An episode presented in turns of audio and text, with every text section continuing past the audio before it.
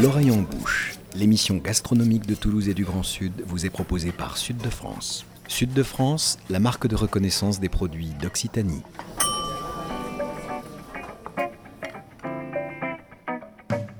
Bonjour et bienvenue dans l'oreille en bouche, l'émission gastronomique qui met Toulouse et le Grand Sud dans ses casseroles et dans vos oreilles.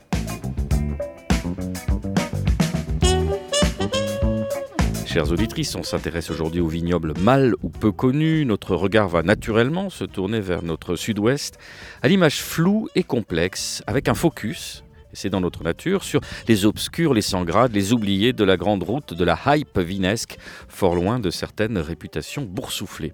En route pour une mise en lumière de ces futurs grands de demain, un coup de projecteur sur des travailleurs et des travailleuses de l'ombre qui pensent qu'un produit de qualité trouvera toujours son public. Vous ferez partie au terme de cette 91e émission des Happy Few, des nouveaux connaisseurs. Vous pourrez ainsi, par notre truchement, briller en société en recommandant ces vins méconnus avec cet air modeste de néo-experts. Les vrais savent comme le prétend cet affreux néologisme de faux jeunes. Nous nous ferons donc, avec une joie non feinte, le relais de vins goulayants, surprenants, élevés par des parents attentifs et bienveillants, avec une incursion en Corrèze et une installation le temps de l'émission en Ariège. Vous pouvez peut-être entendre le vent autour de nous et sans doute les moutons et parfois les poules. Précisément, nous sommes aujourd'hui au domaine Le Montalté avec notre invité la vigneronne Joël Gaveau. Bonjour Joël. Bonjour. Merci d'avoir accepté notre invitation. Joël, vous êtes bien entouré puisque nous retrouvons notre rédacteur en chef Nicolas Rivière et que nous fêtons le retour de notre fille prodigue, la chef bourguignonne Laila Aouba. Nicolas, on a pris la route de l'Ariège, on est en Ariège pour une escapade vigneronne.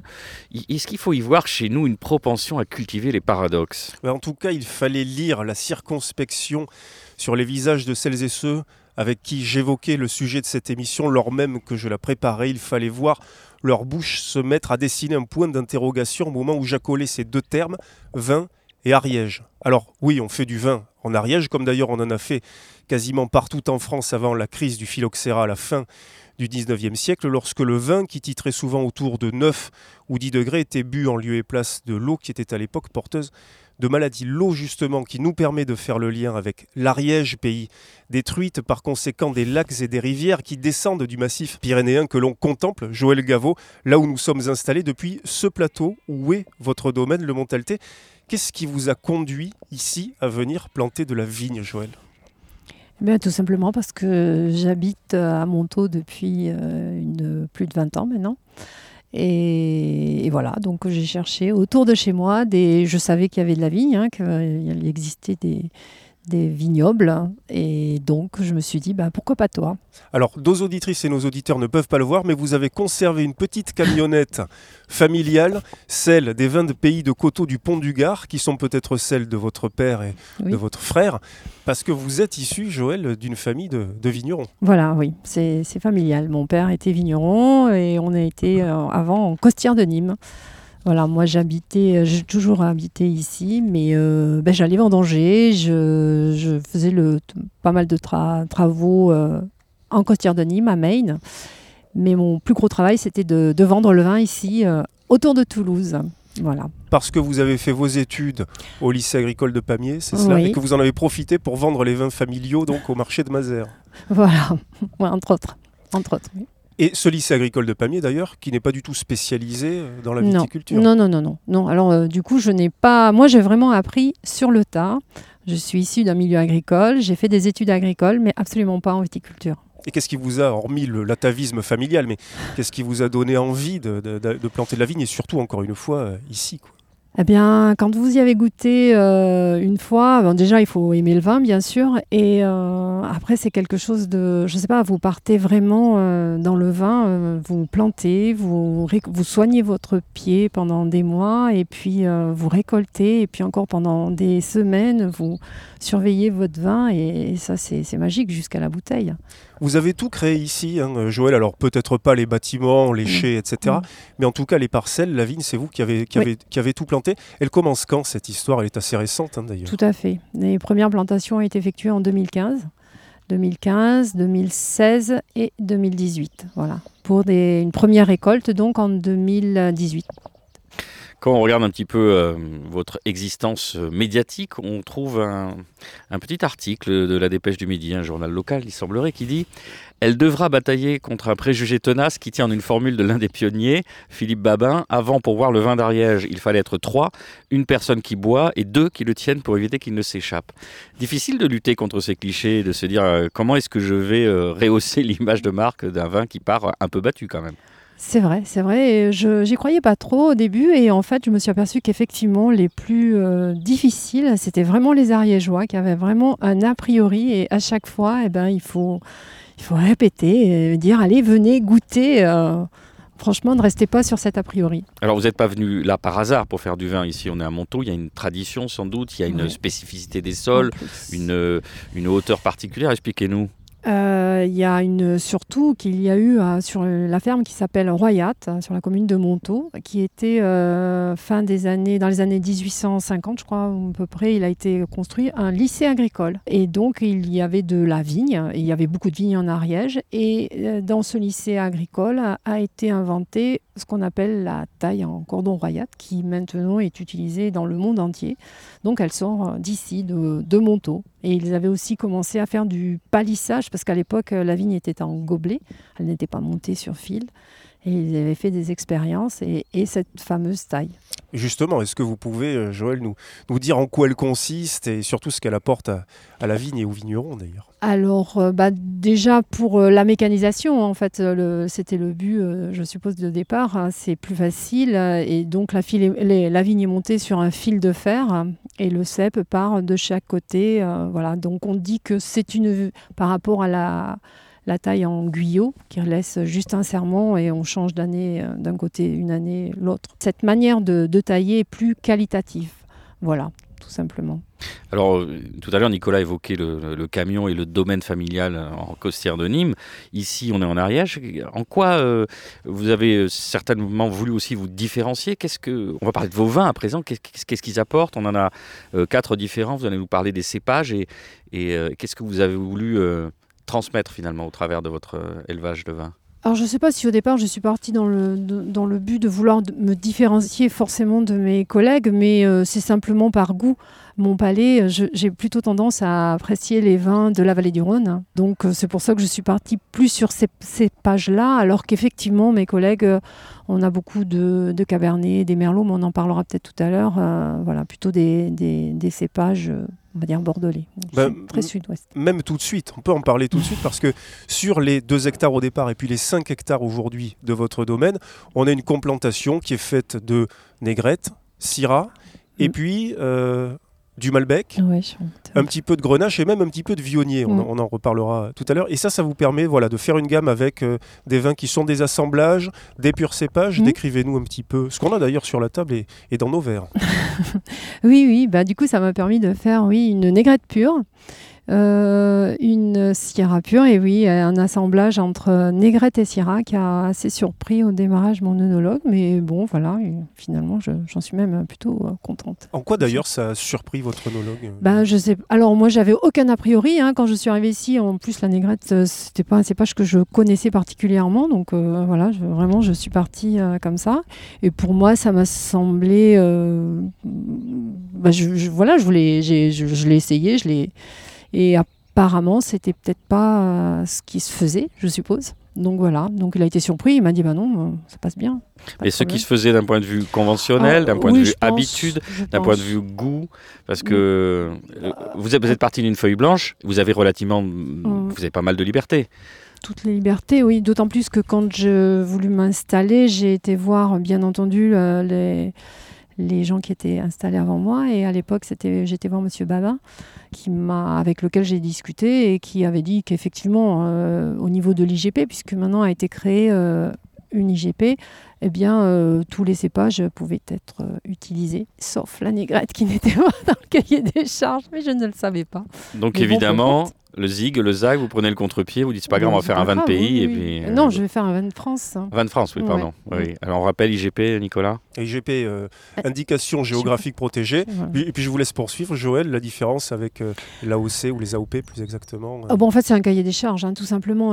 plus on monte en AOP, le cahier des, des, charges est plus strict. Voilà. Donc sur un IGP, c'est plus léger.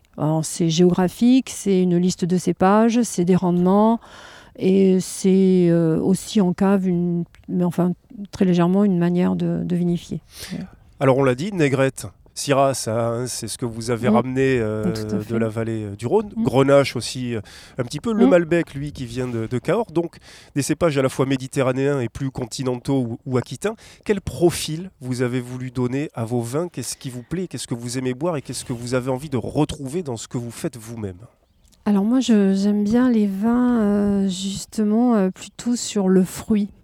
Voilà, j'aime bien euh, quand je bois un vin reconnaître le pas le cépage parce que ça non, mais voilà, être vraiment sur le fruit avec bien sûr quelques tanins, mais faut pas que ce soit trop pour moi trop boisé et trop puissant pour mon palais. Voilà, tout simplement. Et donc et justement le Malbec a cette petite tendance à être assez tannique et assez puissant. Peut-être un petit peu trop à mon goût, mais bon, voilà, je vais, on va voir, on va s'arranger tous les deux là. Déjà avec la négrette, j'essaie de m'arranger et on arrive à ça y est, je commence à la cerner et ça va le faire. Ce qui est intéressant, ce que vous dites, c'est que vous partez de, de, votre palais, de, de, vos envies, de ce que vous, connaissez, et donc d'emmener finalement le, consommateur vers ça et à la découverte aussi euh, voilà, de votre, votre, univers. Oui, oui, oui. Ah bah oui, oui, moi. Ça veut dire qu'il faut nous prendre par la main ou au contraire, faut être, faut qu'on soit un peu audacieux? Comment on fait pour aborder vos vins? Oh, audacieux, je pense pas quand même. Non, non, non, non. Oui, non, je, vous, je vais vous montrer ce que moi j'aime et ce que j'ai, voilà, ce que j'essaye de faire. Et puis, euh, et puis à vous de, eh ben voilà, à vous de goûter et puis de. Je me tourne vers vous, Laïla Aouba. Alors, à défaut d'avoir peut-être déjà goûté ou bu les vins euh, de Joël Gaveau, est-ce que vous avez déjà rempli vos verres, vos carafes avec euh, des vins de pays d'Ariège, ou à l'époque en tout cas, ou d'IGP ariégeoise aujourd'hui il est fort probable que j'ai bu des vins ariégeois parce que j'ai habité à Plavilla, pas loin de Mirepoix. Et il y avait un petit caviste à Mirepoix chez qui on achetait du vin à l'époque. Euh, après, la mémoire flanche un petit peu de cette période-là, mais c'est sûr que goûté du vin ariégeois et surtout avec les grands-parents euh, qui avaient toujours du vin ariégeois à table. Contrairement à certains ariégeois, ils étaient plutôt fiers d'avoir du vin du pays d'Ariège. Et il est d'ailleurs probable que vous ayez bu, Laïla, les vins donc, de Philippe Babin à l'époque du domaine Coteau d'Angraviès. Et Joël, Philippe Babin, on l'a dit, hein, qui fait partie donc, des pionniers des vignerons ariégeois. Ils ne sont pas très nombreux. Il y, a combien de, vignerons et que vous connaissez d'ailleurs et avec lesquels vous, vous travaillez peut-être de concert un petit peu sur des conseils, des échanges? Oui, oui, non, on échange très, on se réunit très régulièrement. Actuellement, nous sommes six domaines, mais au démarrage, ils étaient quatre. Voilà. Et donc Philippe Babin, lui, a arrêté et c'est euh, Thomas Piquemal qui a, qui a pris la suite et qui continue euh, à s'occuper du, domaine. Donc Coteau d'Angraviès, Dominique Benz, lui qui est installé au Fossat. juste, on, précise effectivement le Coteau d'Angraviès qui est du côté de Mirepoix, effectivement. À Vira, oui, dans la vallée de, oui, de Dain. Après, il y a, bon, bah alors, euh, vous avez cité euh, Dominique Benz, oui, au Fossat. Euh, après, nous avons le domaine de l'Astrong, à l'ESAT. La avec, la avec la famille Zeller, donc la jeune génération qui, qui reprend le flambeau. Après, il y a à Montaigu-Plantorel le domaine de Sabartès. Donc là, c'est un CAT, voilà. Et tout dernièrement, sur des vignes qui justement appartenaient au domaine de Sabartès, le château Lompré, à Varilles. Donc finalement, une poignée à peine de vignerons qui sont d'ailleurs disséminés presque dans l'ensemble du département. Quelques-uns côté Méditerranée, en tout cas frontière audoise, d'autres au centre du département. Euh, le domaine du Sabartès qui est presque dans le parc régional naturel, hein, là où c'est pas forcément facile mm. de faire du vin. L'Ariège qui est pourtant un pays où on fait du vin mais où on en fait très très peu. 80 hectares, 93 hectares pardon, euh, répertoriés dont 53 en IGP, c'est un des plus petits vignobles de France. Euh. Tout à fait. J'ai reçu l'année dernière plusieurs personnes, euh, très étonnées, euh, qui sont venues me voir parce qu'ils souhaitaient s'installer en Ariège et, dans, du côté de, du Mas d'Asile, du côté de Payès.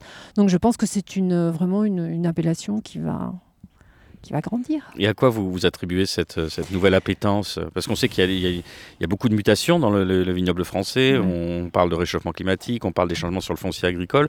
Euh, c'est peut-être un peu tout ça. Pour, pourquoi euh, Enfin, d'abord, ça va dans le bon sens. Mais enfin, si on est cynique, c'est aussi euh, le réchauffement climatique qui permet peut-être maintenant à l'Ariège d'avoir de plus en plus de, alors, je sais, euh, oui. Vous allez me contredire. Mais... Je, non, je ne vais pas vous contredire complètement. Oui, effectivement, peut-être que c'est ça. Mais euh, bon, à l'époque, il y avait, on a eu jusqu'à 18 000 hectares de, de vignes ici en Ariège. Donc, euh, voilà. Et il n'y avait pas de réchauffement climatique. Donc, il n'y a pas de raison que ça ne se fasse pas. Je pense qu'effectivement, le foncier, c'est quand même quelque chose qui est, qui est, qui est important. Parce que, oui, effectivement, c'est c'est le nerf de la guerre et c'est compliqué d'avoir des terres. Donc oui, peut-être ça. Et puis, euh, et puis je pense que le fait de travailler avec de, de peut-être de, de, jeunes appellations, c'est alors on va dire peut-être plus facile et mm, au niveau commercialisation peut-être plus difficile. Mais je pense que les gens maintenant sont plus ouverts à, et puis ils sont ils restent pas sur leur euh, les classiques. Ils aiment découvrir. Enfin c'est moi c'est le, vraiment le ressenti que j'ai.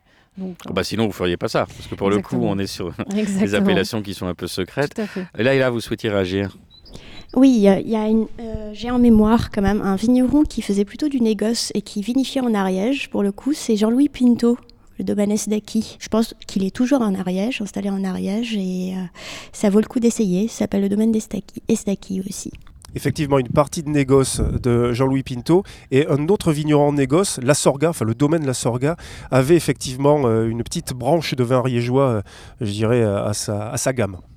Alors, parmi tous les vignobles du Grand Quart Sud-Ouest, dont l'Ariège fait bien évidemment partie, il en est un qui est peut-être encore plus méconnu que les autres, euh, c'est le vignoble corésien, Nicolas. Oui, et un vignoble corésien qui est tout petit lui aussi, 75 hectares à peine, c'est donc moins que l'Ariège. À titre de comparaison, le vignoble bordelais dans son intégralité s'étend lui sur 63 000 hectares. Aujourd'hui, 75 hectares donc en Corrèze que se partagent en outre 45 exploitations, c'est dire le morcellement du vignoble corrézien. Il existe une IGP, pays de Brive, et une AOC, Corrèze, qui a été créée en 2017. Mais c'est un vigneron qui produit des vins de France que nous nous intéressons aujourd'hui. Il s'appelle Didier Mouton, il a fondé son domaine en 1997. Vous allez aussi entendre qu'il possède un autre domaine dans le Roussillon. Imanol Lonami, caviste et sommelier à Toulouse, est allé à sa rencontre écouter. L'originalité de Didier, c'est qu'il des... a des vignes entre terre et mer. Donc pour le sujet qui intéresse aujourd'hui, il a des vignes en Corrèze, il a des vignes dans le, du côté de Bagnols, euh, à Et, euh, et, je suis tombé sous le charme de ce drôle de personnage, ouais. Un mec bien, iconoclaste comme j'aime, euh, euh, qui a ses idées et qui les défend et qui fait des vins euh, éthiques, comme il dit. Et éthique, ça veut dire esthétique, témoignage, héritage, intuition, quintessence, union, évocation, signature. Ça, c'était effectivement les, les quelques lettres qui ouais. résumaient le, le, cette charte hein, qu'il s'est lui-même fixée. Tu es allé récemment en Corrèze euh, sur son tout petit domaine, sur ses quelques parcelles. Hein, euh, terre de Cosse, hein, c'est ça? C'est euh, terre de Cosse, du côté de Brive, du côté de l'Arche là-bas, pour découvrir ses vins, découvrir son terroir qui est quand même assez, assez singulier, sur une fracture géologique il y a plusieurs millions d'années et avec des cépages qui, moi, me parlent, dont en un qui est Aiguiodola, qui est, ça veut dire en basque un peu le sang pur. C'est un, un, cépage muté hein, qui, a été, qui a été fabriqué par l'homme. Il y a du petit verre d'eau, du pinot noir, du malbec, de l'égiodola, du sauvignon rose, de la riloba euh, et d'autres cépages exotiques qui sont, euh, il doit y avoir 3 pieds, 4 pieds. Euh... Voilà, c'est ça, tout ça complanté sur oui. un hectare et quelques alors, à peine. En tout, il y a un hectare 3, un hectare 4, mais c'est euh, trois parcelles différentes. Et il y a une parcelle notamment, c'est carrément clairsemé quoi. Il laisse faire la nature, le pied meurt, il le replante, il fait un peu de marcotage, etc. Donc il laisse faire et c'est plutôt pas mal. Et il y a une parcelle qui est magnifique, qui est, euh, qui est sur le, bout du, du lac, euh, un peu en hauteur, sur euh, ce qu'il appelle falaise. Et c'est absolument magnifique parce que ça domine plus ou moins ce, cette espèce de, de, de, de vallonnage. Euh, et le terroir est juste superbe. Et c'est quelqu'un qui plante aussi des fruitiers autour pour euh, créer cet écosystème de façon à pas avoir besoin de mettre de produits. Euh, L'enherbement, il le laisse faire, il, le peut, il peut le coucher, pas le coucher. euh, voilà. il a élagué ses parcelles, il a, il a un gros travail, donc de mécanisation, tout à la main, il fait, un peu de marcotage, il fait voilà, il travaille bien. Euh, comme il dit lui-même, c'est un paresseux au, au c'est pas un homme de chai, c'est un homme de culture, euh, où il ne se prend pas la tête, il laisse faire, enfin il laisse pas faire la nature, mais il l'accompagne de façon bienveillante et ça donne des vins merveilleux quoi. Ça ressemble à quoi là-bas? C'est une espèce de mourlon avec à côté des, des maisons au toit d'ardoises, de, de, etc. C'est quand même très particulier. C'est très particulier. Le, terroir, il y a, y, a, y a, une espèce de couche de terre avec un peu d'humus et de suite on tape dans la, dans la pierre. Donc c'est quand même un terroir à truffes. Hein. Il faut pas, faut pas l'oublier. Terroir à champignons du coup, euh, avec des, des, hivers qui peuvent être un peu plus tardifs, enfin des, des, des regelés, des choses comme ça.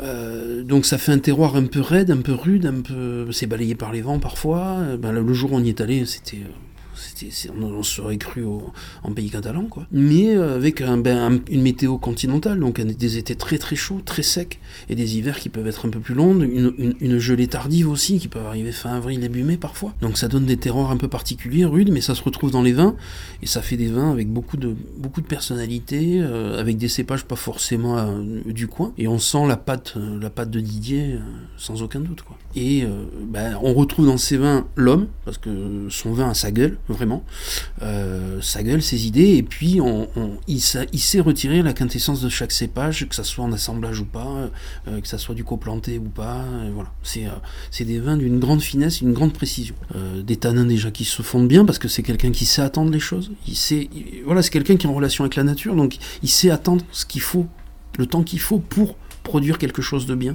à la sortie. Et après, bah, il y a les cépages, et il y a le terroir, les de là, il fallait le fallait mettre euh, ses bips sur le, sur le comptoir quand même, là, il fallait le faire. Et c'est intelligent. Il y a, y a, une intelligence, il y a ce bon sens paysan. Quel cépage je vais mettre par rapport à ce terroir, par rapport à ce climat? Voilà. Et à l'évolution du climat. Un prix quand même à l'achat qui est pas évident, évident hein, pour ceux qui aiment boire du vin. Euh, c'est pas accessible à toutes les bourses, quoi. Bah encore une fois, je vais ressortir cette fabuleuse phrase c'est déconnant sans lettres. Oui, ça a une valeur pure qui est importante. Euh, non, parce qu'il y a la qualité du travail et c'est pas des vins glouglou. Donc c'est des vins qu'on va sortir, ce sont des belles occasions, c'est des vins qu'on doit apprendre à, attendre. Et c'est des vins de telle qualité que, ben, en fait, euh, pour paraphraser Audiard, la qualité reste, le prix s'oublie. Joël Gaveau, on va rapidement revenir sur la question du prix, mais d'abord, Imanol Lonami emploie à plusieurs reprises le terme de marcotage, qui est un geste paysan-vigneron. De quoi il s'agit, Joël Gaveau bah, c'est lorsque vous avez un cep qui est mort, entre deux, vous prenez votre sarment d'un cep, vous le mettez dans la terre. Donc vous, le recouvrez. Voilà, vous faites passer la liane comme ça. Voilà, et vous l'enterrez. et puis vous laissez et ça racine et vous repartez avec un nouveau pied. Alors, en vin de France, c'est autorisé. En IGP, c'est interdit. Non, on n'a pas le droit. Pourquoi? Parce qu'il faut aller chez le pépiniériste, évidemment. Euh. Oui, on est très contrôlé. Hein, quand on paie, euh, quand on, enfin, il faut tout déclarer euh, aux douanes, combien de pieds. puis les, les, pépiniéristes sont, voilà, on a des papiers, c'est très, très, très contrôlé. Sur la question du prix, Joël, très rapidement, j'ai posé cette question à Emmanuel Lonami parce que les vins de Didier Mouton sortent au domaine entre 25-30 euros, ce qui les amène parfois à 40 chez le caviste, encore un peu plus chez les restaurateurs comment on fixe le prix d'un vin? Euh, comment vous, vous avez fait? Est-ce que c'est un tiraillement? Est-ce que comment on arrive à fixer le, prix de son travail euh, comme ça, paysan? Oui, c'est pas c'est pas facile. alors en fait, moi, je, me suis mis sur une, gamme de prix. Hein, puis de toute manière, au démarrage, quand j'ai commencé, je, c'est vrai que le prix, je n'y avais pas pensé. Et au fur et à mesure que je travaillais, que je binais, je me suis dit de toute manière, avec euh, le travail que ça me demande, il n'est pas question que je le fasse cadeau, quoi. Mais donc, ben voilà, déjà, euh, je sais que bon, mes bouteilles, elles sont entre, entre 10 et 13 euros, voilà, et, je trouve que c'est pas excessif, mais je sais qu'il y a des gens qui trouvent que pour un vin ariégeois, euh, ben c'est trop cher, mais bon, moi je, je voilà. Sauf que vous l'avez précisé, ça demande du travail. C'est un peu ce, que, ce dont ah parlait euh, Imanol, non ami aussi, et que donc à, ce titre, euh, oui. Allez, on reprend notre souffle. Et pour certains, un seul verre de vin avec une modération qui réjouira les plus hygiénistes d'entre nous. On part en 1957 pour une ode à la dive bouteille par Georges Brassens. On se retrouve après ces quelques trilles autour de la treille. Avant de chanter ma vie de faire des dans ma gueule de bois, j'ai tourné cette fois ma langue. Je suis issu de gens qui étaient pas du genre ressort. On compte que j'eus la tétée au jus d'octobre. Mes parents ont dû me trouver au pied d'une souche et non dans un chou comme ces gens plus ou moins louches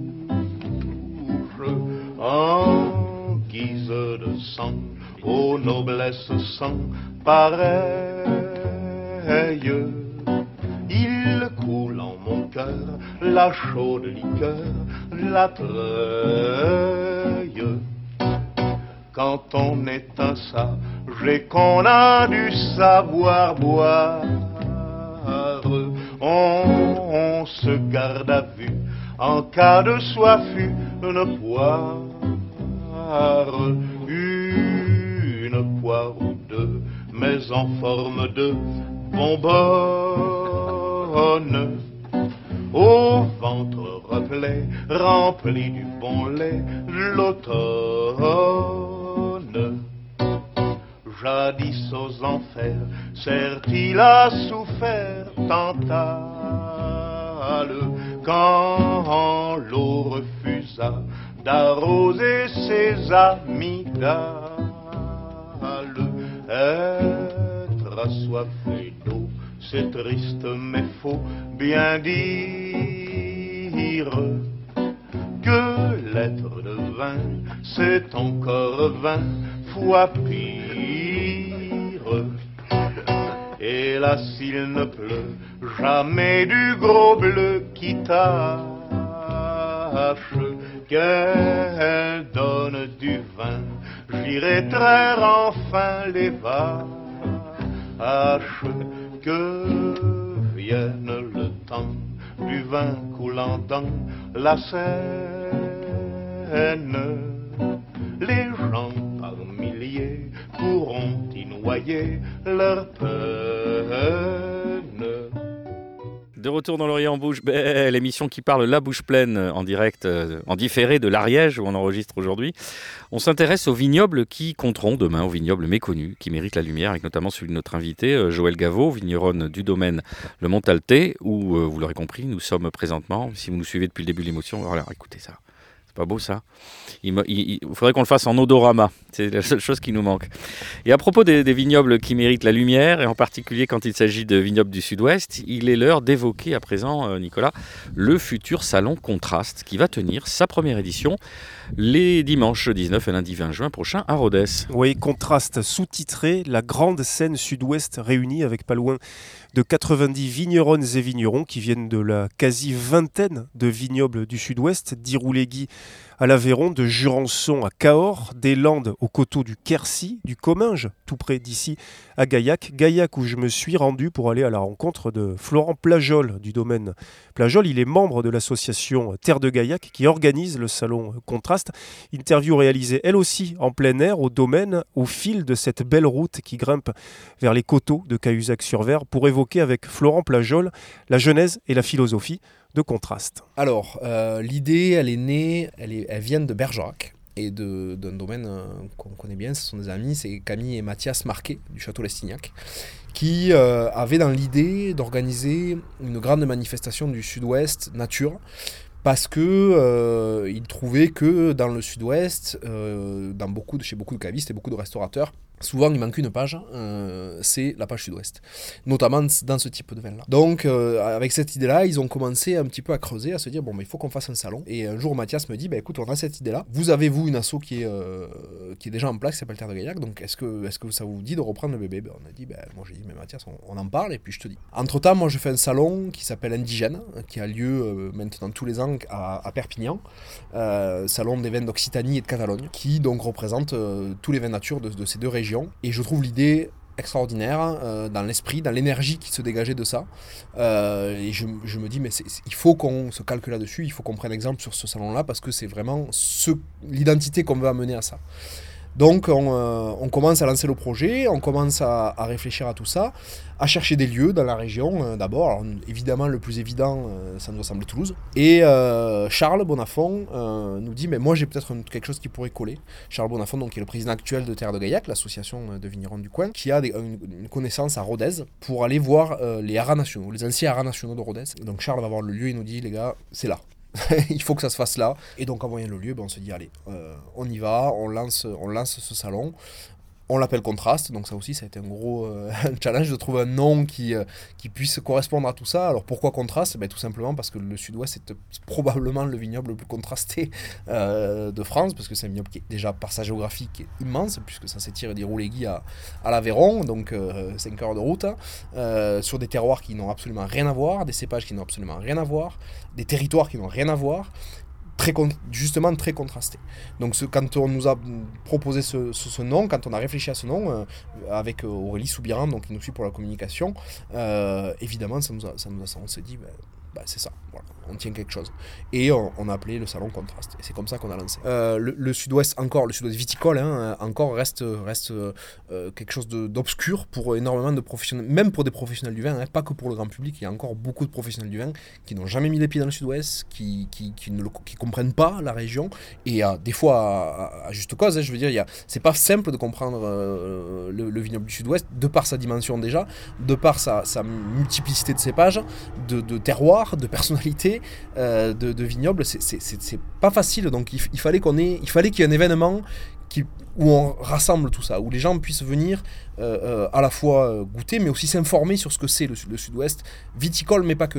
Sur le, sud-ouest géographique, qu'est-ce que ça, à, quoi ça correspond, à quoi correspondent les de Cahors, à quoi correspond le, piémont pyrénéen de Jurançon, à quoi correspond la partie océanique avec Irouléguy, la partie orientale où on est nous ici à Gaillac. Voilà, tout ça, il, fallait qu'on y trouve un lien commun, et c'est via ce salon qu'on s'est dit, il faut que le lien commun, ce soit ce salon. Il faut que là, les gens qui vont venir, les professionnels et autres, viennent et, repartent de là en se disant ok j'ai compris ce que c'est le sud-ouest. Après euh, on fermera pas le salon à des amateurs éclairés qui veulent venir euh, euh, goûter les vins. Le truc c'est qu'il n'y aura pas de vente à emporter. Voilà il n'est pas ouvert directement au public parce qu'on ne fera pas de vente à emporter.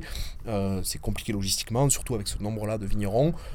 Et on veut se focaliser vraiment sur l'identification du sud-ouest par les professionnels parce que finalement nos meilleurs nous ambassadeurs de, des vins que l'on fait ça reste quand même les professionnels du vin, les cavistes, les restaurateurs, les sommeliers, euh, les importateurs, si on touche des importateurs, euh, les journalistes du vin. Voilà, l'idée c'est que euh, ces gens-là ensuite répandent cette parole-là et, et puissent en parler. Voilà.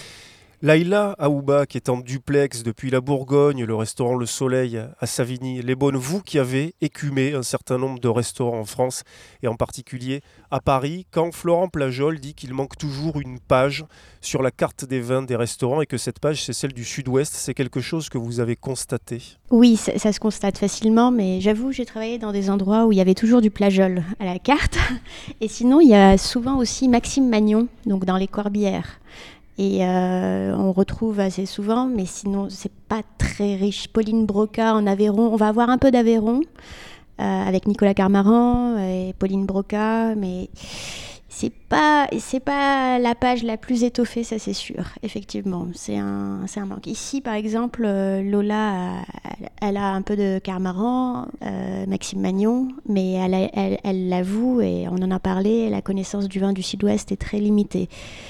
Est-ce que c'est par le peu de présence dans les salons euh, qui, en France? Euh, Je ne sais pas trop, mais euh, c'est dommage en tout cas. Joël Gaveau, sur les cartes des restaurants, y compris les restaurants ariégeois, toulousains, les restaurants du sud-ouest, est-ce que vous avez l'impression que là aussi, il manque une page, ou en tout cas qu'elle n'est pas suffisamment complète et, variée? Ah oui, oui, clairement. Alors pour les vins ariégeois, c'est certain, ils sont même dans les restaurants ariégeois, on a vraiment du mal. Euh, des fois, il n'y a, pas de, vin ariégeois, ce qui est quand même euh, qui est quand même fort de café. On pourrait, euh, mais bon, voilà, c'est de petites appellations. C'est très compliqué hein, de se faire connaître euh, euh, face à des grandes appellations qui, ont les moyens, parce qu'ils ont des syndicats puissants, enfin, où il y a de l'argent et ils peuvent faire de grands pubs. On peut passer à la télé, faire des, radios et tout ça. Quand vous êtes une petite appellation, c'est beaucoup plus compliqué. En fait, vous profitez très souvent de vous vous raccrochez à de grosses appellations et en fait, euh, bah, vous passez derrière et c'est, pas évident. Voilà. Pour aller dans ce sens, je vous propose qu'on écoute un deuxième extrait d'interview de, de, Florent Plajol. Vous lui avez demandé justement cette question qui nous taraude, Nicolas, pourquoi le sud-ouest viticole souffre-t-il d'un déficit de connaissances? Voici sa réponse. C'est difficile à dire. Je, je, honnêtement, je pense qu'il y a un éloignement. Le sud-ouest est loin. Pour certaines régions du nord de la France, le sud-ouest c'est loin, ça reste obscur. Euh, et euh, malgré aujourd'hui la, rapidité de, transport et de communication, mais c'est encore le cas. C'est encore le cas. Il euh, y a ça, d'une part. Il y a aussi la diversité en fait qui fait peur. C'est vraiment. On parlait, je parlais tout à l'heure de, de, contraste. Le nom, il n'est pas, pas vain. Hein. Il y a tellement de cépages différents, il y a tellement de paysages différents. Il y a ça, et puis il y a aussi, je pense, aussi, euh, il faut aussi se regarder un petit peu dans une glace, c'est aussi le manque de communication, ou en tout cas la mauvaise communication qu'ont pu faire les différentes peut-être appellations du sud-ouest vers le grand public et vers les professionnels du vin sur nos propres vins. Est-ce qu'on a confiance en ce qu'on fait? Le manque de confiance aussi. Euh, je pense des vins que l'on fait dans le sud-ouest par rapport à d'autres régions, euh, à mon avis, il est, il est, puissant, même encore aujourd'hui, et on n'a pas confiance en nous en fait. Et ce salon, on veut aussi par ce salon montrer que les vins du sud-ouest ont leur place sur, euh, chez, chez, tous les cavistes, hein, chez tous les restaurateurs, ont une vraie légitimité euh, à, être, euh, à être partout, quoi, hein, comme, comme les autres régions en fait, pas plus, pas moins. Gaillac et Terre de Gaillac, puisque c'est Terre de ouais. Gaillac qui organise. Ouais. Euh, c'est l'appellation qui, entre guillemets, se bouge le plus hein, pour, pour faire connaître le travail de, de qualité que font les vigneronnes et les vignerons. Ça a été difficile de fédérer autour de soi ben, comme tu le disais, hein, des, des, vignerons qui sont parfois installés euh, beaucoup plus loin, et Rouléguy, c'est ouais. à 400 km d'ici, etc. Difficile, non, parce que euh, je pense que la différence avec peut-être les autres appellations du sud-ouest, euh, ils m'en voudront pas de le dire, je pense, mais euh, c'est que c est, sais pas si on est plus fédéré. Je pense qu'on est surtout pour l'instant mieux organisé. C'est-à-dire qu'on a cette association nous a permis de nous organiser. Alors pas toujours de façon, euh, on est quand même des vignerons. Hein. Notre métier c'est pas non plus faire de l'associatif et d'organiser des salons. Donc des fois c'est un peu le bordel. Mais c'est comme ça que ça fonctionne en fait. Et, euh, et je vais pas te raconter n'importe quoi. En réunion il y a des fois où on écrit deux morceaux sur un papier et on passe notre temps à boire des canons et, à discuter. Mais ça fait aussi avancer les choses. Mine de rien on a réussi à fédérer, je pense, un petit peu tout le monde, parce que tous les membres de l'association Terre de Gaillac sont des vignerons qui ont, pour certains, démarrent, pour certains sont un peu, un peu, plus assis depuis plusieurs années. Et en fait, à force de faire des salons ailleurs, à force de rencontrer des gens, on a rencontré des gens les gens de ces régions-là. On a appris à se connaître. Hein. Euh, moi, personnellement, sur des salons comme la Dive, comme euh, le vin de mes amis, j'ai rencontré beaucoup de vignerons, de vignerons du sud-ouest. Et petit à petit, à force de parler, on s'est rendu compte qu'on avait pour la plupart les mêmes attentes, les mêmes, on attendait les mêmes choses en fait des vins que l'on faisait. Donc finalement, quand nous on a lancé Contraste, quand moi j'ai appelé, euh, parce qu'on n'a pas appelé tous les vignerons, ce qu'on a fait c'est qu'on a pris, on va dire, un ambassadeur par euh, grande appellation, et on leur a dit, bah ok, nous on, on fait notre travail Gaillac, faites ce travail-là dans votre appellation. Allez appeler les gars qui travaillent dans la charte qu'on a mis en place pour l'association, et dites-leur qu'on fait ce salon-là. Et on, a lancé, on a lancé l'histoire. Hein. Donc on a appelé euh, la famille Julien et Sophie Hilbert à, Cahors, on a appelé Jean-Marc Russot à Jurançon, on a appelé euh, Nadia Lusso à, Duras, on a appelé euh, à Marmande, euh, on a appelé, euh, comment elle s'appelle, Elori Reka à, à voilà, petit à petit, on leur a dit, ben, faites ce travail-là de démarchage. Euh, voilà, donnez-nous les noms des vignerons qui vous semblent collés à cette charte-là, qui sont dans cette charte-là, et, et, euh, et, puis voilà. Alors, on en a oublié, c'est certain. Moi, nous, on en a oublié à Gaillac. Il euh, y en a quelques-uns qui auront été oubliés parce que, encore une fois, le sud-ouest c'est grand, on ne se connaît pas tous, et surtout, on ne se connaît pas tous. Mais c'est pas grave, je veux dire, il y a un démarrage. L'an prochain, euh, ben, on sera certainement plus nombreux parce que ceux qu'on a oubliés, ben, ils vont taper à la porte. Ils vont dire, mais attendez, nous, on est là aussi. Et si, toujours pareil, s'ils collent à cette charte-là, ben, il n'y aura aucun problème. On n'a aucune fermeture par rapport à ça. C'est vrai ça, il n'y a pas d'ariégeois au salon Contraste. Alors j'en ai discuté, évidemment, j'ai posé la question à Florent Plajol, qui me disait, mais si, il y a le domaine de Ribonnet, sauf que le domaine de Ribonnet est à Beaumont-sur-Lèze, certes pas très loin de l'Ariège, mais administrativement, ah, il 31. valide pas, voilà, sa fiche. vous aimeriez y participer, évidemment, on peut bah le supposer. Oui, je pense que oui, oui, c'est bien sûr. Je pense que c'était une erreur. Enfin, on nous a oubliés. Comment est-ce possible? Vous avez l'habitude surtout de...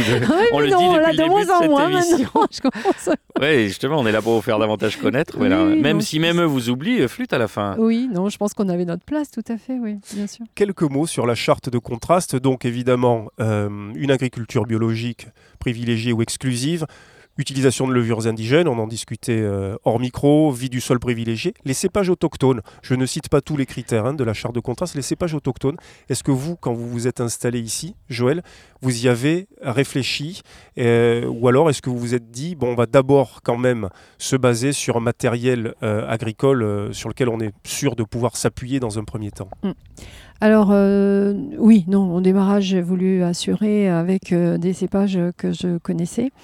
Mais euh, il est vrai qu'il me reste encore deux hectares, euh, presque et demi, à planter et que là, j'attends. Alors, cépage autochtone, je ne suis pas sûre, mais en tout cas, cépage, il y a un gros travail qui est fait actuellement sur des cépages qu'on appelle résistants. Résistants aux maladies, parce que c'est vrai que ça devient très compliqué. Et du coup, chaque appellation maintenant a pris ça en main puisque bon, il y a des cahiers des charges et qu'avec une liste de cépages et que forcément, quand euh, il va falloir peut-être intégrer, même certainement, intégrer de nouveaux cépages et donc euh, chaque euh, région travaille là-dessus. Et donc, on a, j'attends de voir un peu ce qui va se donner. Alors, nous, c'est pareil, Ariège, ben, on se raccroche un peu à l'Aude ou, ou à Fronton. Enfin, voilà.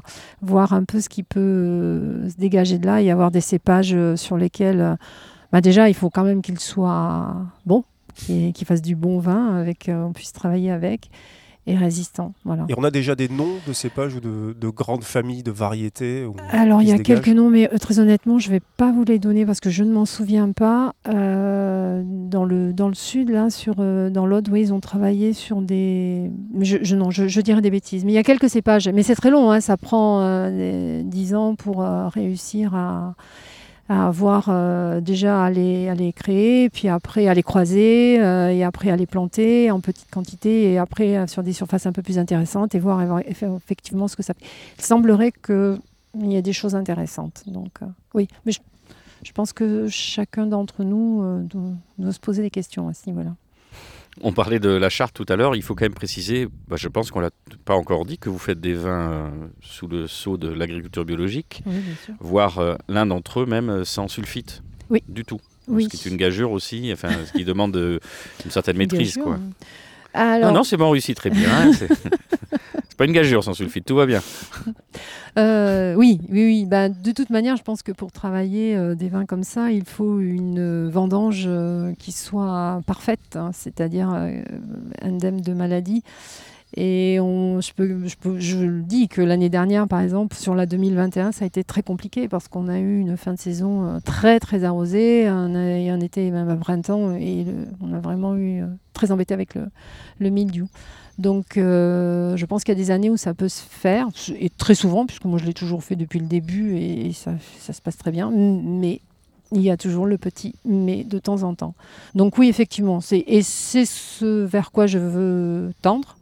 C'est vrai, parce que finalement, euh, vin sans sulfite, alors les gens, à chaque fois, même quand je dis je mets un tout petit peu de sulfite, ils me disent il se conserve Ça, c'est vraiment la question. Les gens, à chaque fois, c'est. Ben... Mais c'est intéressant comment ça a évolué parce que c'est une question qui n'existait pas il y a, 20 ben ans et avec euh, bah, ce, dont on parle régulièrement depuis 4 ans, c'est-à-dire euh, l'essor important des vins naturels ou nature. Euh, là, aujourd'hui, les gens se posent ces questions. Alors, parfois, pas forcément à bon escient, hein, puisqu'ils ne savent pas forcément comment se, comment se fait un vin.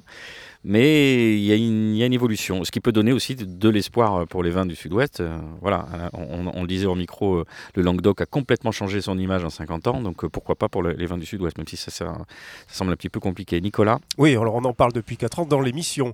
Oui, pardon, oui, depuis, depuis, plus longtemps. Non, je regardais notre nombril là. C'est un travail de pédagogie qui, est très long. Il faut réellement expliquer ce que c'est que le vin nature. On l'a souvent fait dans cette émission, mais ça demande de s'y intéresser réellement. C'est pas résumable en, en une heure ou deux. Sur la viticulture, euh, et l'agriculture biologique, enfin la viticulture parce que c'est le thème qui nous intéresse aujourd'hui. Chapeau à l'Ariège, sur les 93 hectares qui sont euh, aujourd'hui cultivés, plus de la moitié sont en culture bio, ce qui est euh, un ratio qui est historique à l'échelle des, vignobles, des vignobles français. Et là, ça y est, nous sommes les 6, 6 en bio. Voilà, exactement, les 6 voilà, bah, les, les, nouvelles générations sont arrivées, on dit hop, bio. Allez, un dernier extrait, Nicolas, l'entretien que vous a accordé Florent Plajol, c'était l'heure de la question bonus. Qu'est-ce que vous lui avez demandé? Tout simplement, quels sont, mis à part son terroir de naissance, Gaillac, les autres vignobles du sud-ouest où il aurait aimé faire du vin ou tout simplement vivre et en boire? Écoutez sa réponse. Bah, géographiquement, euh, moi j'avoue que j'ai quand même une grosse attirance pour le Jurançon. Pour Jurançon, parce que je trouve que la région est splendide. Le Béarn, c'est quand, même, euh, c'est quand même quelque chose. Euh, le Piémont pyrénéen, c'est. Voilà. euh, pour être allé euh, moult fois chez Jean-Marc, Grussotte et ailleurs, quand on se réveille et qu'on a ce paysage en face, c'est quand même, c'est quand même quelque chose. Quoi. C'est vraiment quelque chose. Euh, pour la partie euh, géographique, ça c'est certain. Après, j'aurais aimé, pour en tout cas pour, pour les vins, travailler vers Cahors quand même, parce que le Malbec, c'est un cépage qui m'interpelle beaucoup. Euh, quand je vois aujourd'hui la dynamique que peuvent avoir euh, les vignerons de Cahors, ben, on je parlais de, Julien et Sophie Hilbert tout à l'heure, mais d'autres vignerons euh, comme Fabien Jouve et, et- et ce qui est devenu en fait cette, cette, région euh, à travers ce cépage-là. Alors je dis Malbec, en plus je devrais pas parce que je vais me faire engueuler, euh, l'Auxerrois, pardon. Et, euh, je trouve qu'il y a, y a- y a- a des définitions dans, dans- ces vins-là qui sont quand même assez folles et euh, moi ça me plaît quoi. Voilà. Après géographiquement, non, je trouve que ouais, Iroulégui, Jurançon, le, enfin, le Piémont pyrénéen, je trouve ça splendide. C'est, pour moi, c'est une des plus belles régions de France, il n'y a, y a pas photo. Quoi. Mais on est bien il y a quand même aussi, hein, je vais pas me plaindre. Avec les, coteaux, les cosses hein, et tout ça, c'est parfait. Joël, même question. Si vous n'aviez pas fait, si vous ne vous étiez pas installé ici, à Montaut, en Ariège, vous auriez fait du vin ou ne me répondez pas sur le domaine familial. Non, alors du coup, bah, moi, j'aurais plus tendance à être euh, à descendre et je pense que j'aurais bien été dans le Minervois. Parce que je trouve que j'ai j'ai bu des Minervois et puis la région est assez bien située géographiquement. Mais vraiment, euh, ouais, Peut-être dans une- Accessoirement, elle est assez jolie. ouais. ce qui ne gâche rien. Alors une fois n'est pas coutume, Nicolas, on se retrouve un peu à front renversé. Parce que vous connaissez ma sempiternelle question quand on fait le carnet de vigne, c'est euh, qu'est-ce qu'on boit avec ça? Bah Là, c'est l'inverse, puisqu'on vient de parler de vin. Donc, qu'est-ce qu'on mange avec tout ça? Vous avez une recette en particulier qui, bon, comme d'habitude, qui, qui fait saigner votre petit cœur euh, Ouais, d'enfant hypersensible? J'ai une recette en particulier, mais c'est vrai que pour accompagner les, les vins de Joël Gaveau qui sont sur la table avec nous, il faut rappeler que l'Ariège est quand même, comme tous les pays de contrefort et de montagne, un grand pays euh, de charcuterie et de cochonaille, ce qui ouvre évidemment pas mal de perspectives. Pays de venaison aussi, je rappelle qu'on y mangeait, on y mange peut-être encore euh, de l'isard, hein, qui est la sous-famille euh, du caprin, de l'ours. À une époque, ça ne plairait pas beaucoup à nos amis euh, végans, ça aujourd'hui. C'est On y reviendra dans une C'est prochaine marrant, émission. toi, pas que végan, juste les gens qui protègent l'ours aussi. On y reviendra dans une prochaine euh, émission sur le répertoire ariégeois, la zinate, hein, la potée de chou, la rousole, les tailloux, euh, le mia, répertoire ariégeois dont Francine Claustre euh, d'ailleurs a écrit une palanquée euh, d'ouvrages culinaires et qui est encore aujourd'hui la légatrice quasi universelle et dont on vous conseille la lecture. Bref, on reparlera de tout ça. On va s'arrêter aujourd'hui sur la mungetado ou l'estufado de munges, les munges étant euh, des haricots. Et pour la mungetado, eh bien, on utilise des cocos de palmier ou des lingots euh, de l'avelané. C'est une sorte de, cassoulet. Vous en mangez souvent, euh, Joël, euh, ici? Euh, oui, bien sûr, en souvent. Oui, oui, j'en mange. J'en ai fait il n'y a pas très longtemps d'ailleurs. Ah oui, c'est un très bon plat, hein, d'hiver plutôt. Alors, quoi qu'ici, euh, traditionnellement, dans toutes les fêtes de village, on a le droit à la mungette. T'as de- de- voilà.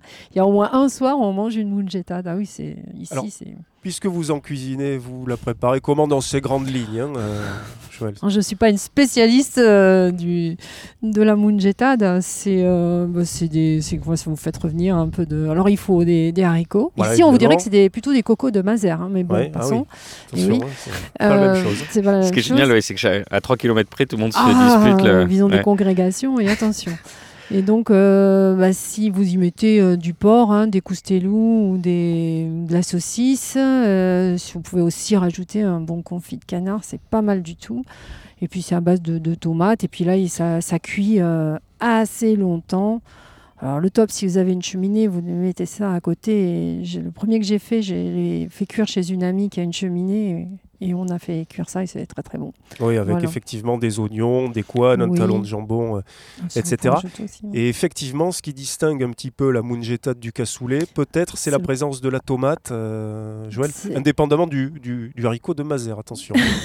oui, non, je le dis parce que sinon on va me dire tu ne l'as pas mentionné et je vais me faire taper sur les doigts. Donc euh, oui, je crois. Mais très honnêtement, je suis pas une spécialiste, je sais pas. Et si on piégeait Laïla? Laïla Ouba euh, en Bourgogne, c'est quand la dernière fois que vous avez fait une Munjetad Ben jamais, Boris. Ah bah oui, jamais. Euh, non, j'en ai jamais fait, mais par contre, euh, au Maroc, on, on fait quelque chose qui est similaire, mais c'est avec des pieds de, pieds de mouton. Donc euh, c'est à peu près la même cuisson.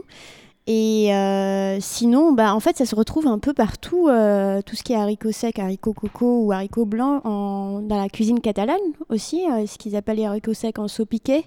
Donc ça va être avec du boudin noir.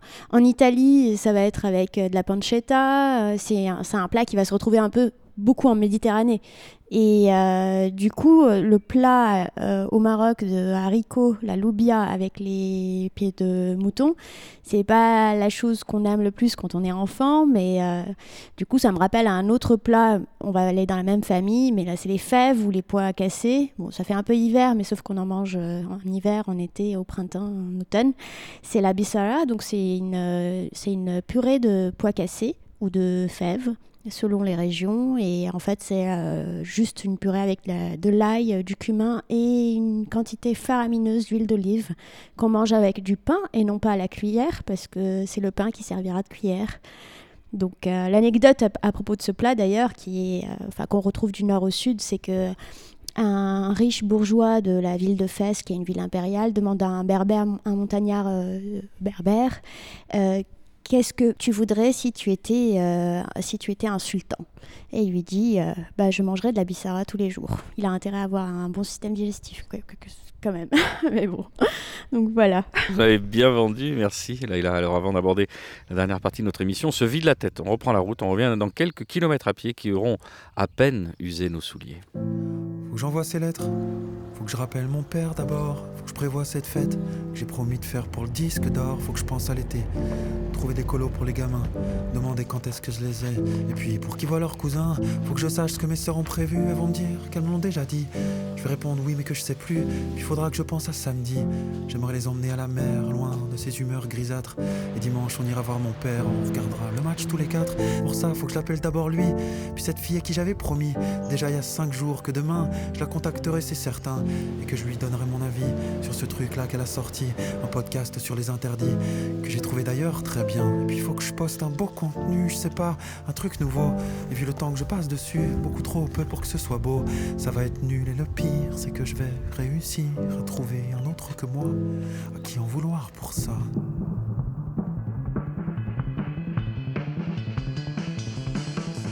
Stop, ça y est, j'arrête de penser, je vais courir, je vais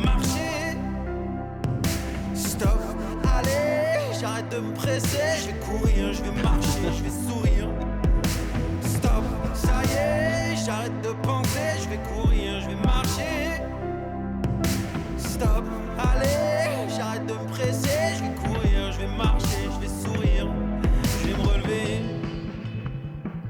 ça, il y a le silence de mes amis, à qui j'ai renoncé par amour, et qui me rappellent qu'aujourd'hui, je n'ai plus ni elle, ni le temps pour ne serait-ce que les reconquérir. Et puis, plus on vieillit, moins on comprend les gens qui nous entourent. Plus on vieillit, moins on comprend tout court. Alors il y a l'amour des enfants, avec ça, tu manques plus de rien. Moi, je les aime tellement justement que j'ai tout le temps peur de pas faire bien. Faut dire qu'on parle des blessures faites par le regard d'un père. La moitié des gens malheureux sur cette terre le sont de cette manière. À quoi sert vraiment l'exigence? Pourquoi on souhaite être excellent quand on voit dans quelle déshérence se retrouvent les génies souvent Moi je voudrais leur apprendre à être heureux avant d'être brillant. Je voudrais leur apprendre à être heureux souvent. Souvent. Et ce que je veux pour eux, ce que je veux, c'est bien moins important que ce que je suis. Les gamins, c'est faites ce que je fais, pas faites ce que je veux, encore moins faites ce que je dis. Dans ce cas-là, tant mieux pour la musique, tant mieux pour l'énergie, tant mieux pour les envies. Et pour le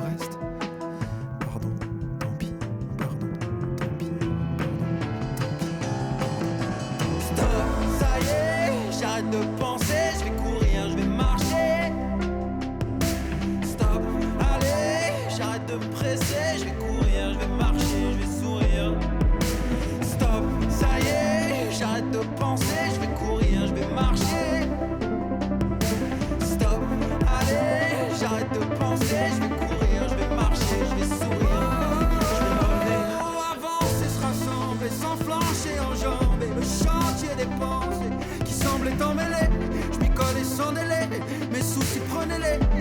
l'angoisse, tenez-la bien. Je vais shooter dedans comme elle vient. Faut que je marche. Parce que je comprends quand je marche. Faut que je marche. Parce que j'apprends quand je marche. Faut que je marche.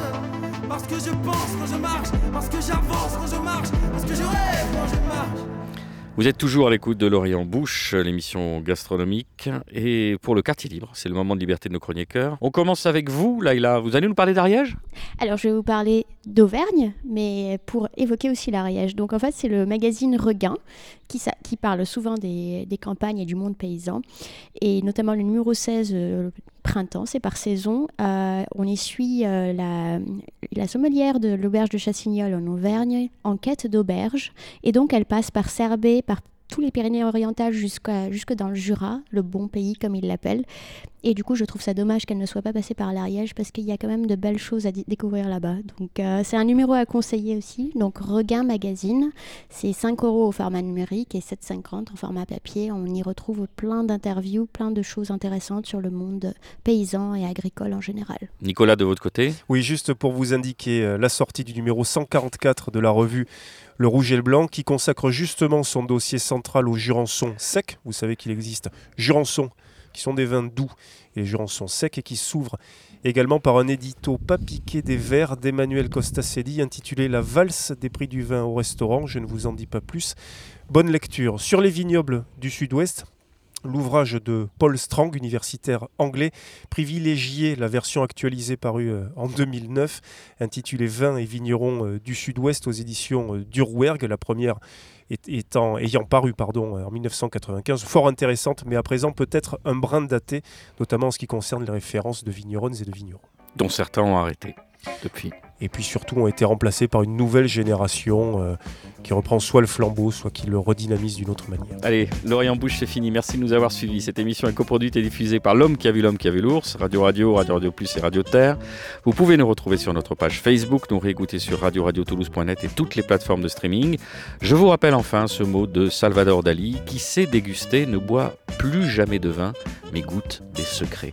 On vous donne rendez-vous dans 15 jours et d'ici là, portez-vous mieux.